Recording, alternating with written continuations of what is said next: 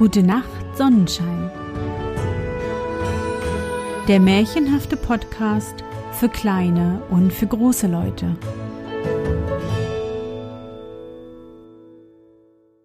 Hallo, mein Sonnenschein. Wie war dein Tag heute? Was hast du heute Schönes erlebt? Mein Name ist Anne und ich begrüße dich zur 57. Folge meines Märchenpodcasts. Lass uns zusammen in die wunderbare Welt der Märchen reisen und gemeinsam entdecken, was die Helden und Prinzessinnen auf ihren Abenteuern erleben. Bist du bereit? Dann kuschle dich fest in deine Bettdecke, nimm dein Lieblingskuscheltier in den Arm und wenn du magst, schließe die Augen und folge mir ins Märchenland. Die sechs Diener Vor Zeiten lebte eine alte Königin, die war eine Zauberin, und ihre Tochter war das schönste Mädchen unter der Sonne. Die Alte dachte aber an nichts anderes, als wie sie die Menschen ins Verderben locken könnte. Und wenn ein Freier kam, so sprach sie, wer ihre Tochter haben wollte, müsste zuvor eine Aufgabe lösen, oder er müsste sterben. Viele waren von der Schönheit der Jungfrau verblendet und wagten es wohl, aber sie konnten nicht vollbringen, was die Alte ihnen auflegte. Und dann war keine Gnade, sie mussten niederknien und das Haupt ward ihnen abgeschlagen. Ein Königssohn, der hatte auch von der großen Schönheit der Jungfrau gehört und sprach zu seinem Vater Lasst mich hinziehen, ich will um sie werben. Nimmermehr, antwortete der König. Gehst du fort, so gehst du in deinen Tod. Da legte der Sohn sich nieder und ward sterbenskrank und lag sieben Jahre lang, und kein Arzt konnte ihm helfen. Als der Vater sah, dass keine Hoffnung mehr war, sprach er voll Herzenstraurigkeit zu ihm. Zieh hin und versuche dein Glück. Ich weiß dir sonst nicht zu helfen. Wie der Sohn das hörte, stand er auf von seinem Lager, ward gesund und machte sich fröhlich auf den Weg. Es trug sich zu, als er über eine Heide zu reiten kam, dass er von weitem auf der Erde etwas liegen sah, wie einen großen Heuhaufen. Und wie er sich näherte, konnte er unterscheiden, dass es der Bauch eines Menschens war, der sich dahingestreckt hatte. Der Bauch aber sah aus wie ein kleiner Berg. Der Dicke, wie er den Reisenden erblickte, richtete sich in die Höhe und sprach Wenn ihr jemanden braucht, so nehmt mich in eure Dienste. Der Königssohn antwortete Was soll ich mit einem so ungefügen Mann anfangen? Oh, sprach der Dicke, das will ich nicht sagen. Wenn ich mich recht auseinander tue, bin ich noch dreitausendmal so dick. Wenn das ist, sagte der Königssohn, so kann ich dich gebrauchen. Komm mit mir. Da ging der Dicke hinter dem Königssohn her, und über eine Weile fanden sie einen anderen, der lag da auf der Erde und hatte das Ohr auf den Rasen gelegt. fragte der Königssohn. Was machst du da? Ich horche, antwortete der Mann. Wonach horchst du so aufmerksam? Ich horche nach dem, was eben in der Welt sich zuträgt. Denn meinen Ohren entgeht nichts, das Gras sogar höre ich wachsen fragte der Königssohn. Sage mir, was hörst du am Hof der alten Königin, welche die schöne Tochter hat? Da antwortete er, ich höre das Schwert sausen, das einem Freier den Kopf abschlägt. Der Königssohn sprach, ich kann dich brauchen, komm mit mir. Da zogen sie weiter und sahen einmal ein paar Füße da liegen und auch etwas von den Beinen, aber das Ende konnten sie nicht sehen. Als sie eine gute Strecke fortgegangen waren, kamen sie zu dem Leib und endlich auch zu dem Kopf. Ei, sprach der Königssohn, was bist du für ein langer Strick? Oh, antwortete der Lange, das ist noch gar nichts. wenn ich meine Gliedmaßen erst recht ausstrecke, bin ich noch dreitausendmal so lang und bin größer als der höchste Berg auf Erden. Ich will euch gerne dienen, wenn ihr mich annehmen wollt. Komm mit, sprach der Königssohn, ich kann dich gebrauchen. Sie zogen weiter und fanden einen am Weg sitzen, der hatte die Augen zugebunden. Sprach der Königssohn zu ihm Hast du blöde Augen, dass du nicht in das Licht sehen kannst? Nein, antwortete der Mann. Ich darf die Binde nicht abnehmen, denn was ich mit meinen Augen ansehe, das springt auseinander, so gewaltig ist mein Blick. Kann euch das nützen, so will ich euch gern dienen. Komm mit, antwortete der Königssohn, ich kann dich brauchen. Sie zogen weiter und fanden einen Mann, der lag mitten im heißen Sonnenschein und zitterte und fror am ganzen Leibe, so dass ihm kein Glied stillstand. Wie kannst du frieren? sprach der Königssohn, und die Sonne scheint so warm? Ach, antwortete der Mann, meine Natur ist ganz anderer Art. Je heißer es ist, desto mehr friere ich, und der Frost dringt mir durch alle Knochen. Und je kälter es ist, desto heißer wird mir. Mitten im Eis kann ich's vor Hitze und mitten im Feuer vor Kälte nicht aushalten. Du bist ein wunderlicher Kerl, sprach der Königssohn. Aber wenn du mir dienen willst, so komm mit. Nun zogen sie weiter und sahen einen Mann stehen, der machte einen langen Hals, schaute sich um und schaute über alle Berge hinaus. Sprach der Königssohn, Wonach siehst du so eifrig? Der Mann antwortete, Ich habe so helle Augen, dass ich über alle Felder und Wälder, Täler und Berge hinaus und durch die ganze Welt sehen kann. Der Königssohn sprach, Willst du? So komm mit mir, denn so einer fehlte mir noch. Nun zog der Königssohn mit seinen sechs Dienern in die Stadt ein, wo die Königin lebte. Er sagte nicht, wer er wäre, aber er sprach Wollt ihr mir eure schöne Tochter geben, so will ich vollbringen, was ihr mir auferlegt. Die Zauberin freute sich, dass ein so schöner Jüngling wieder in ihre Netze fiel und sprach Dreimal will ich dir eine Aufgabe aufgeben. Lösest du sie jedes Mal, so sollst du der Herr und Gemahl meiner Tochter werden. Was soll das erste sein?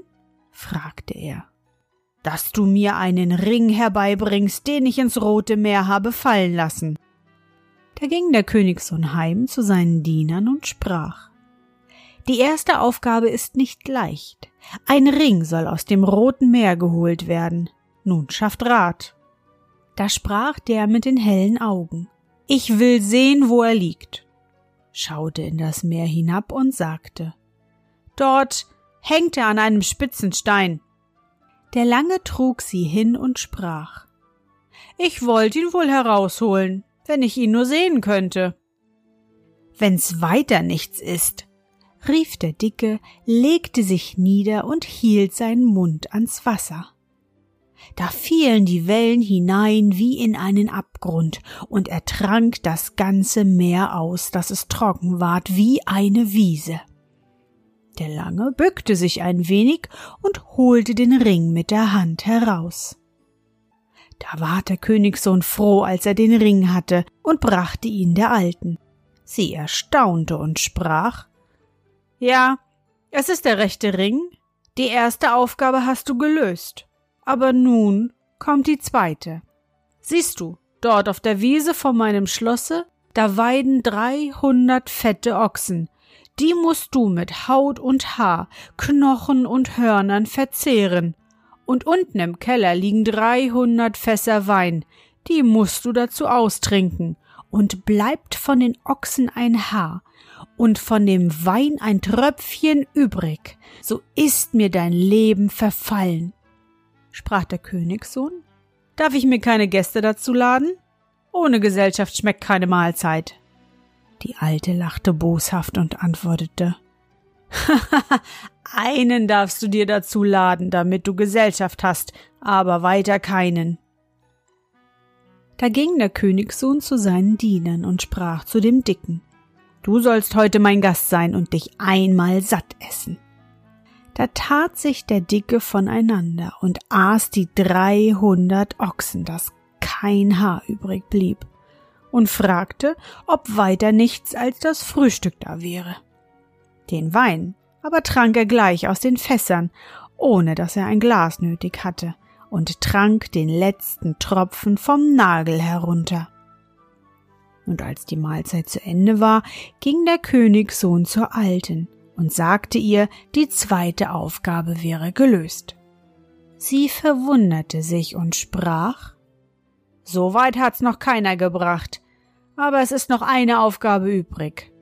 Und dachte, Du sollst mir nicht entgehen und wirst deinen Kopf nicht oben behalten. Heute Abend, sprach sie, bring ich meine Tochter zu dir in deine Kammer, und du sollst sie mit deinem Arm umschlingen, und wenn ihr da beisammen sitzt, so hüte dich, dass du nicht einschläfst. Ich komme schlag zwölf Uhr, und ist sie dann nicht mehr in deinen Armen, so hast du verloren. Der Königssohn dachte, die Aufgabe ist leicht, ich will wohl meine Augen offen behalten. Doch rief er seine Diener, erzählte ihnen, wie die Alte gesagt hatte, und sprach Wer weiß, was für eine List dahinter steckt. Vorsicht ist gut, haltet Wache und sorgt, dass die Jungfrau nicht wieder aus meiner Kammer kommt.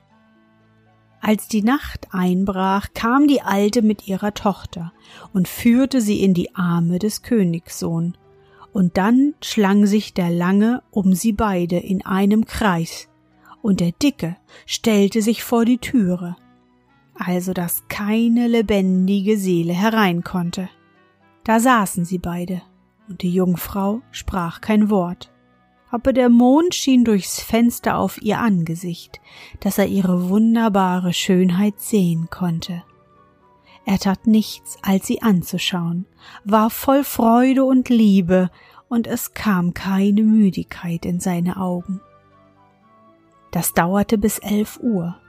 Da warf die Alte einen Zauber über alle, dass sie einschliefen, und in dem Augenblick war auch die Jungfrau entrückt. Nun schliefen sie hart bis ein Viertel vor zwölf. Da war der Zauber kraftlos und sie erwachten alle wieder. O Jammer und Unglück, rief der Königssohn, nun bin ich verloren. Die treuen Diener fingen an zu klagen, aber der Horcher sprach Seid still, ich will horchen. Da horchte er einen Augenblick, und dann sprach er Sie sitzt in einem Felsen dreihundert Stunden von hier und bejammert ihr Schicksal. Du allein kannst helfen, Langer. Wenn du dich aufrichtest, so bist du mit ein paar Schritten dort. Ja, antwortete der Lange, aber der mit den scharfen Augen muss mitgehen, damit wir den Felsen wegschaffen. Da hukte der Lange den mit verbundenen Augen auf, und im Augenblick, wie man eine Hand umwendet, waren sie vor dem verwünschten Felsen. Alsbald nahm der Lange den anderen die Binde von den Augen, der sich nur umschaute. So zersprang der Felsen in tausend Stücke. Da nahm der Lange die Jungfrau auf den Arm, trug sie in einem Nu zurück, holte ebenso schnell auch noch seinen Kameraden, und ehe es zwölfe schlug, saßen sie alle wieder wie vorher und waren munter und guter Dinge. Als es zwölf schlug, kam die alte Zauberin herbeigeschlichen, machte ein höhnisches Gesicht, als wollte sie sagen, nun ist er mein, und glaubte, ihre Tochter säße dreihundert Stunden weit im Felsen. Als sie aber ihre Tochter in den Armen des Königssohns erblickte, erschrak sie und sprach Da ist einer, der kann mehr als ich. Aber sie durfte nichts einwenden und musste ihm die Jungfrau zusagen. Da sprach sie ihr ins Ohr Schande für dich, dass du gemeinem Volk gehorchen sollst und dir einen Gemahl nicht nach deinem Gefallen wählen darfst. Da war das stolze Herz der Jungfrau mit Zorn erfüllt und sie sann auf Rache. Sie ließ am anderen Morgen dreihundert Malter Holz zusammenfahren und sprach zu dem Königssohn. Die drei Aufgaben wären gelöst. Sie würde aber nicht eher seine Gemahlin werden, bis einer bereit wäre, sich mitten in das Holz zu setzen und das Feuer auszuhalten. Sie dachte, keiner seiner Diener würde sich für ihn verbrennen, und aus Liebe zu ihr würde er sich selbst hineinsetzen, und dann wäre sie frei. Die Diener aber sprachen, wir haben alle etwas getan, nur der Frostige nicht, der muss auch daran setzten ihn mitten auf den Holzstoß und steckten ihn an. Da begann das Feuer zu brennen und brannte drei Tage, bis alles Holz verzehrt war. Und als die Flammen sich legten, stand der Frostige mitten in der Asche, zitterte wie ein Espenlaub und sprach Oh, einen solchen Frost habe ich mein Lebtag nicht ausgehalten, und wenn er länger gedauert hätte, so wäre ich erstarrt. Nun war keine Aussicht mehr zu finden. Die schöne Jungfrau musste den unbekannten Jüngling zum Gemahl nehmen. Als sie aber nach der Kirche fuhren, sprach die Alte Ich kann die Schande nicht ertragen und schickte ihr Kriegsvolk nach, das sollte alles niedermachen, was ihm vorkäme, und ihr die Tochter zurückbringen. Der Horcher aber hatte die Ohren gespitzt und die heimlichen Reden der Alten vernommen. Was fangen wir an? sprach er zu dem Dicken, aber der wusste Rat. Spie einmal oder zweimal hinter dem Wagen einen Teil von dem Meereswasser aus, das er getrunken hatte, da entstand ein großer See, worin die Kriegsvölker stecken blieben und ertranken. Als die Zauberin das vernahm, schickte sie ihre geharnischten Reiter, aber der Horcher hörte das Rasseln ihrer Rüstung und band dem einen die Augen auf, der guckte die Feinde ein bisschen scharf an, da sprangen sie auseinander wie Glas. Nun fuhren sie ungestört weiter, und als die beiden in der Kirche eingesegnet waren, nahmen die sechs Diener ihren Abschied und sprachen zu ihrem Herrn Eure Wünsche sind erfüllt. Ihr habt uns nicht mehr nötig. Wir wollen weiterziehen und unser Glück versuchen. Eine halbe Stunde vor dem Schloss war ein Dorf. Vor dem hütete ein Schweinehirt seine Herde. Wie sie dahin kam, sprach er zu seiner Frau. Weißt du auch recht, wer ich bin? Ich bin kein Königssohn, sondern ein Schweinehirt. Und der mit der Herde dort, das ist mein Vater. Wir zwei müssen auch daran und ihm helfen zu hüten. Dann stieg er mit ihr in das Wirtshaus ab und sagte heimlich zu den Wirtsleuten, in der Nacht sollten sie ihr die königlichen Kleider wegnehmen. Wie sie nun am Morgen aufwachte, hatte sie nichts anzutun, und die Wirtin gab ihr einen alten Rock und ein paar alte wollene Strümpfe. Dabei tat sie noch, als wär's ein großes Geschenk, und sprach Wenn nicht euer Mann wäre, hätte ich's euch gar nicht gegeben. Da glaubte sie, er wäre wirklich ein Schweinehirt und hütete mit ihm die Herde und dachte Ich habe es verdient, mit meinem Übermut und Stolz. Das dauerte acht Tage. Da konnte sie es nicht mehr aushalten, denn die Füße waren ihr wund geworden. Da kamen ein paar Leute und fragten, ob sie wüsste, wer ihr Mann wäre.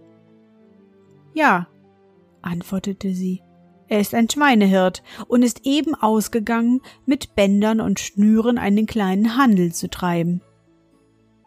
Sie sprachen aber, Kommt einmal mit, wir wollen euch zu ihm hinführen.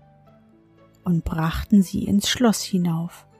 Und wie sie in den Saal kam, stand da ihr Mann in königlichen Kleidern. Sie erkannte ihn aber nicht, bis er ihr um den Hals fiel, sie küsste und sprach Ich habe so viel für dich gelitten, da hast du auch für mich leiden sollen. Nun ward erst die Hochzeit gefeiert. Und der es erzählt hat, wollte, er wäre auch dabei gewesen.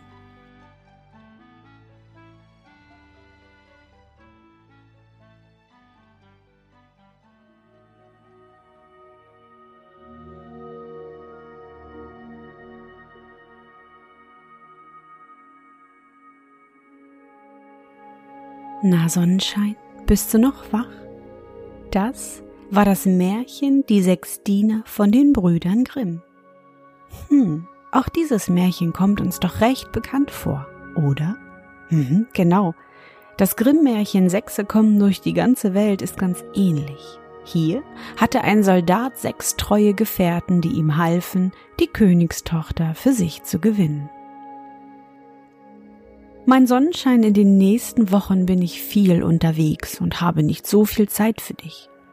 Aber keine Sorge, ich habe ein paar Märchen vorbereitet und schon eingesprochen.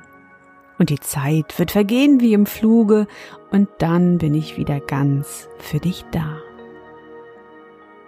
Ich hoffe, dir hat unsere gemeinsame Reise heute gefallen.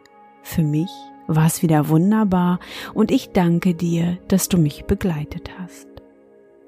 Und bevor du nun die Augen schließt und in dein Traumland reist, möchte ich mit dir nochmal an dein schönstes Erlebnis heute denken. Was war es?